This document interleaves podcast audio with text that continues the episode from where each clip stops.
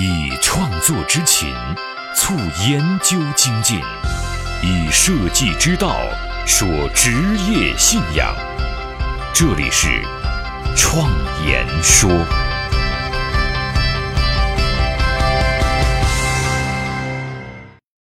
大家好，我是主持人张子健。在上一期节目播出之后啊，很多朋友都说第一次听说墨家思想，对他有强烈的好奇心。那么今天呢，我就尽我所能的在这一期节目当中，把它更加详细的分享给大家。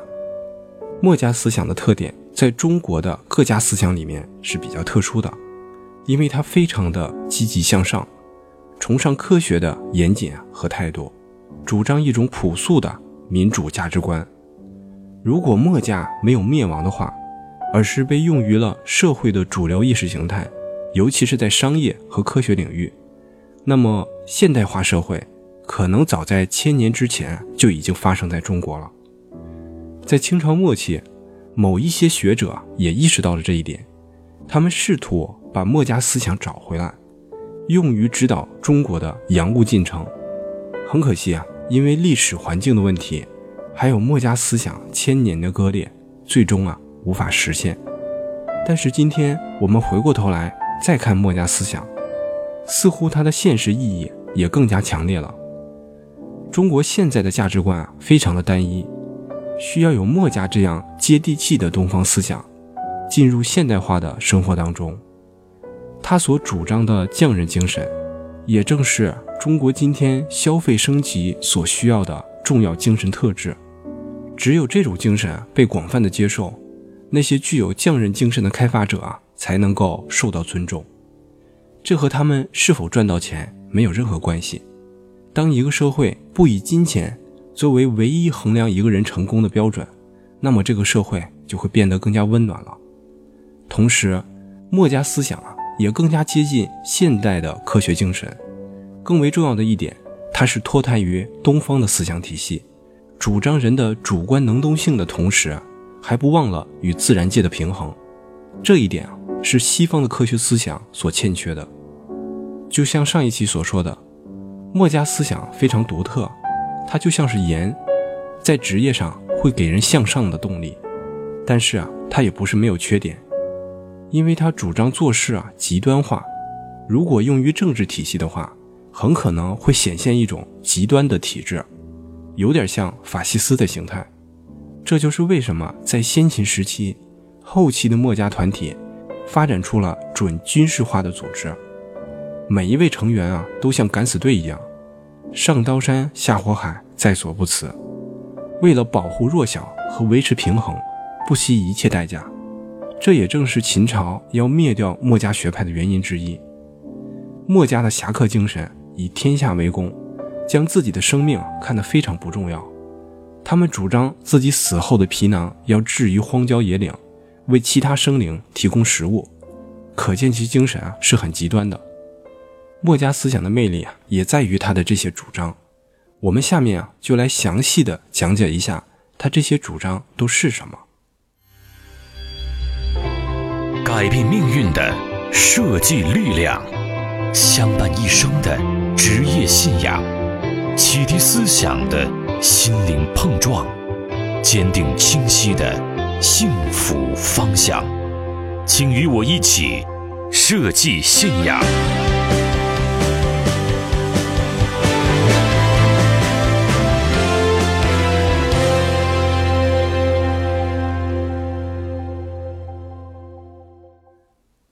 我们都知道，人的信仰是分层次的，大体来说啊，可以分为几个方面。它的核心啊，就是终极理想，然后呢是社会理想。再往外面一圈啊，是职业理想，最后啊是生活观念。即使我们每个人没有明确的这些概念，但是在你的内心深处都是有一套准绳的。我们现在要说的墨家思想的这些主张，它的范畴涵盖了我们刚才说的那四个层次，而我们重点啊是要关注于职业理想和终极理想。职业的终极追求啊是可以作为人的心灵依托的。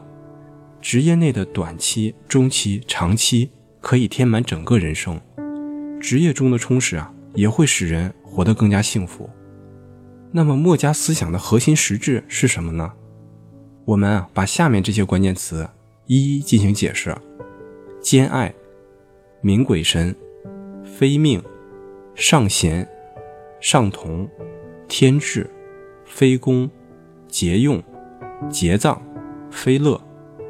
我们理解了墨家思想的这些主张。那么，对墨家思想的面貌就会有一个大概的体会。第一个主张啊，叫兼爱。兼爱就是完全的爱，没有差别的爱，对待别人如同对待自己一样，不分等级、亲疏、远近，爱天下所有人。在上一期节目当中，我们举了孟子所说的一毛不拔这个例子，那么他就是在说明，墨子主张的兼爱，哪怕是魔秃头顶，走破脚跟。只要是对天下有利的事情，一切都肯做。对于兼爱，上一期啊我们有详细的解释，这里面啊就不详述了。第二个主张啊叫明鬼神，因为墨家相信有外在的力量惩恶扬善，以起到威慑的作用，使人啊能够尊重上天的意志和不可知的力量。墨子的学生多次就鬼神的问题啊向老师提出过疑问。有一次，墨子生病在床。弟子跌鼻呀，就去看他，十分纳闷地问墨子：“先生平时告诉我们，鬼神无所不知，行善事的人啊得到好报，行恶事的人啊得到惩处。先生是天下有名的圣人，怎么会生病呢？这是您的话不对，还是由于鬼神并不是什么都知道？”墨子说：“不能得出这个结论，因为人生病的原因很多。”以鬼神的名义，我们去改变某些事物的原有状态，而我们呢，又理所当然的应该尊重这些事物。我们应该有更好的心态，对于我们要探索的未知世界是无穷无尽的，我们对他们心怀敬畏，并以此啊作为动力去不断的探索未知世界。我们努力的追求未知世界的时候，也深知未知世界也永远探索不完。应对未知世界怀敬畏之心，并追求未知，以此啊指引我们走上正确的解惑之路。由此看来，墨家思想既实事求是，又不盲目自信。第三个主张啊叫非命，意思是说，人应该积极主动地掌握自己的命运，应该通过努力使自己获得事业。有一个人啊游学于墨子门下，墨子问。为什么不学呢？他说：“我族人啊，没有追求学者。”墨子说：“不对，凡爱美者，难道说我族人没有爱美的就不爱美了吗？凡是想得到富贵的，难道说我的族人没有想得到富贵的，我就不希望了吗？爱美和希望富贵的，不管别人如何，自己总要努力的去追求它。何况义乃是天下最重要的东西。”何必要看别人呢？没有命运这回事儿，人是自己掌握命运的。现在所处的状态是过去行为的结果，未来的愿望也是要通过努力才能够实现的。第四个主张上贤，上贤的意思是我们要尊重有才德的人，不分贵贱的唯才是举。相传啊，在四五千年之前发生了一次特大的洪水。部落联盟会议推举了鲧去治水，这个鲧啊就是大禹的父亲。鲧治水九年，劳民伤财，被处死在禹山。后来啊，又推举了鲧的儿子禹，他是一个精明能干、大公无私的人。总结失败的原因并实地考察，一方面加固修建了堤坝，另一方面用疏导的方法根治水患。大禹啊带着族人治水劳动。经过十三年的努力，疏通了九条大河，使洪水啊沿着河道流入大海。在治水的同时啊，大禹和治水的大军还帮助百姓重建家园、修整土地、恢复了生产，使大家过上了安居乐业的生活。尊重有才德的人，不管他的出身，并且能够唯才是举，让有德的人来完成大业。在我们的行业当中也是一样。能够不分资历的推举有才德的人，只有这样才能让行业更好的发展。无论这个人的卑微贵贱，只要有才德，就要尊重他，因为这是为了行业的发展。第五个主张叫上同，就是说与圣贤啊同一意志，为社会兴利除弊。孟子啊《尽心上》说：“墨子兼爱，摩顶放踵，立天下为之。”这个“摩顶放踵”的意思就是说，从头顶到脚跟都擦伤了，也在所不辞，不顾身体，要去做利于天下的事情。后期啊，墨家组织了一个非常严密的政治团体，纪律非常严格。这些人啊，吃苦耐劳，勤于实验，作战勇敢，即使牺牲自己啊，也在所不惜。因此啊，《淮南子》中说：“墨子服役者百八十人，皆可复活导刃，死不还种。”在同心同志的基础上，服从集体利益，可以牺牲自我，成全大业。也就是说。在行业良性发展的大前提下，设计师要能将自己的利益与行业的利益完整的结合，以行业的良性发展为基础，实现自我的价值，敢于承担和牺牲。而且，作为一个设计师，应该参加到这个行业的协会团体当中去，并且树立自己的风格，最终啊为行业的团体争取更多的利益，并且无条件的服从行业规范。第六个主张叫天志，兼相爱，交相利，是天的意志，目的在于强调公平和平等。设计师坚信我们的神圣使命，这就是设计师的天职。设计师的天职是文化和美学的传播者，在天职的指引下，所有的从业者都是平等的，并且尽其所能的完成上天赋予我们的使命。第七个主张叫非攻，意思就是说反对一切非正义的战争，主张积极的防御。这是影响古今的和平主义和平民主义的战争观。在战国时期啊，大国啊攻打小国，墨家呢就帮助小国去防御，还曾经为此啊劝楚王放弃攻打宋国。有一个工匠啊叫公输班，制造了一种新式的兵器。楚国啊，就准备去攻打宋国，于是墨子啊赶到楚国，请教楚王说：“有个人自己有漂亮的车子，却想偷邻居的破车；舍弃华贵的衣服，却想偷邻居的破衣服，这是怎样一种人啊？”楚王说：“这个人啊有偷窃的毛病。”墨子说：“楚国国土辽阔，宋国小而贫穷，这和一辆漂亮的车子与一辆破车子的对比。”所以我认为楚国跟那个偷窃的人是一类人，于是他们用沙盘模拟作战，楚王啊最终失败了，决定啊不去攻打宋国。墨子啊凭借自己的机智和勇敢解除了宋国的一场灾难。我们不去攻击别人，不去侵占不属于自己的东西，这是墨家当中最基本的道德准则。人不犯我，我不犯人，从来不去主动攻击别人。如果感到威胁，会采取积极的防御，使对方呢攻击落空。同时啊，在产业发展的角度上，反对行业的不道德行为，也就是说，为了行业更有次序的发展。第八个关键词啊叫节用，意思是反对奢华浪费和享受的生活，主张勤俭节约，使用更多的资源来促进生产。古人云：俭。德之共也，奢恶之大也。历览前贤，国与家，成由勤俭，破由奢。勤俭节约是国人的一种传统美德，也是中华文化的优良传统。小到一个人、一个家庭，大到一个国家，乃至整个人类，要想生存、想要发展，都离不开勤俭节约这四个字。可以说，修身、齐家、治国都离不开勤俭。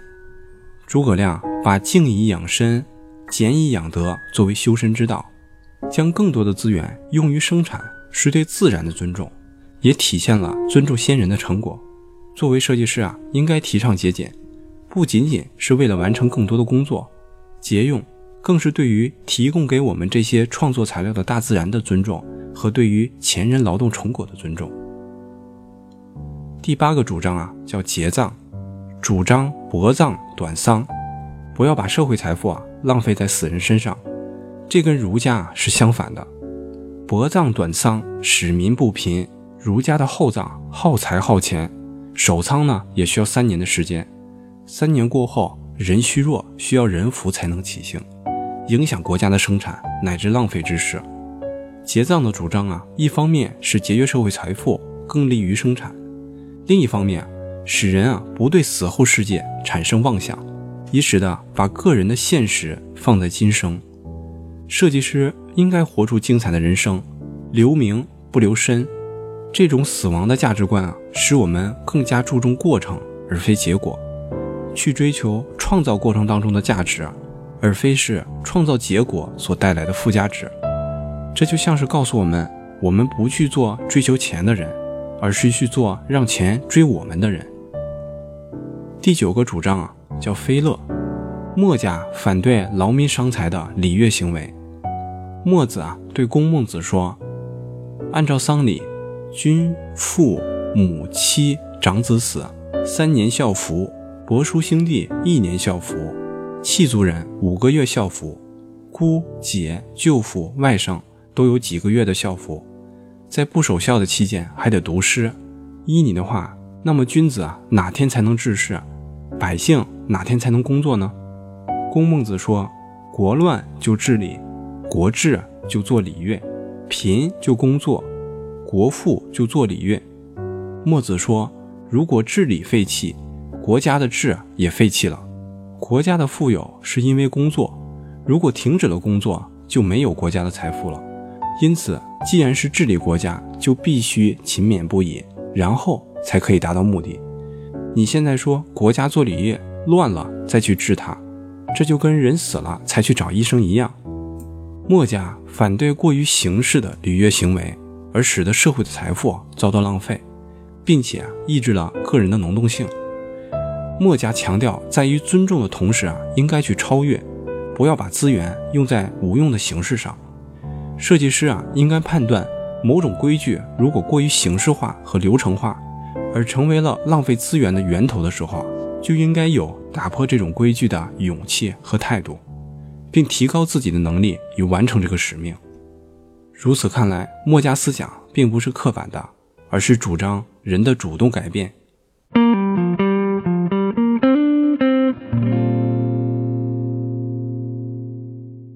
以上这些啊，墨家的思想给了我四点启发。第一呢，就是义利统一。对墨家精神的追求和对金钱的追求是不冲突的，在实现精神使命的同时，也可以获得物质的回报。第二点呢，叫好学而博。匠人啊，以自己的职业使命和兴趣为前提，应该尽其所能的去涉猎更多的知识，以此啊，对其完成使命是有所帮助的，同时又能够增加个人的气量和远见。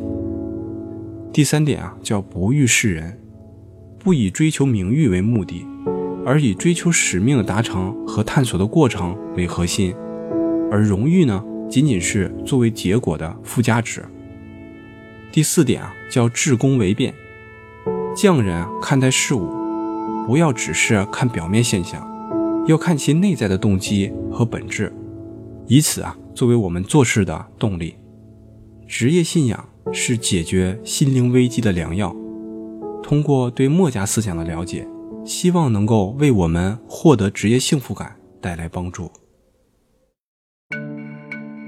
我是自由设计师张子健，感谢大家听我创言说。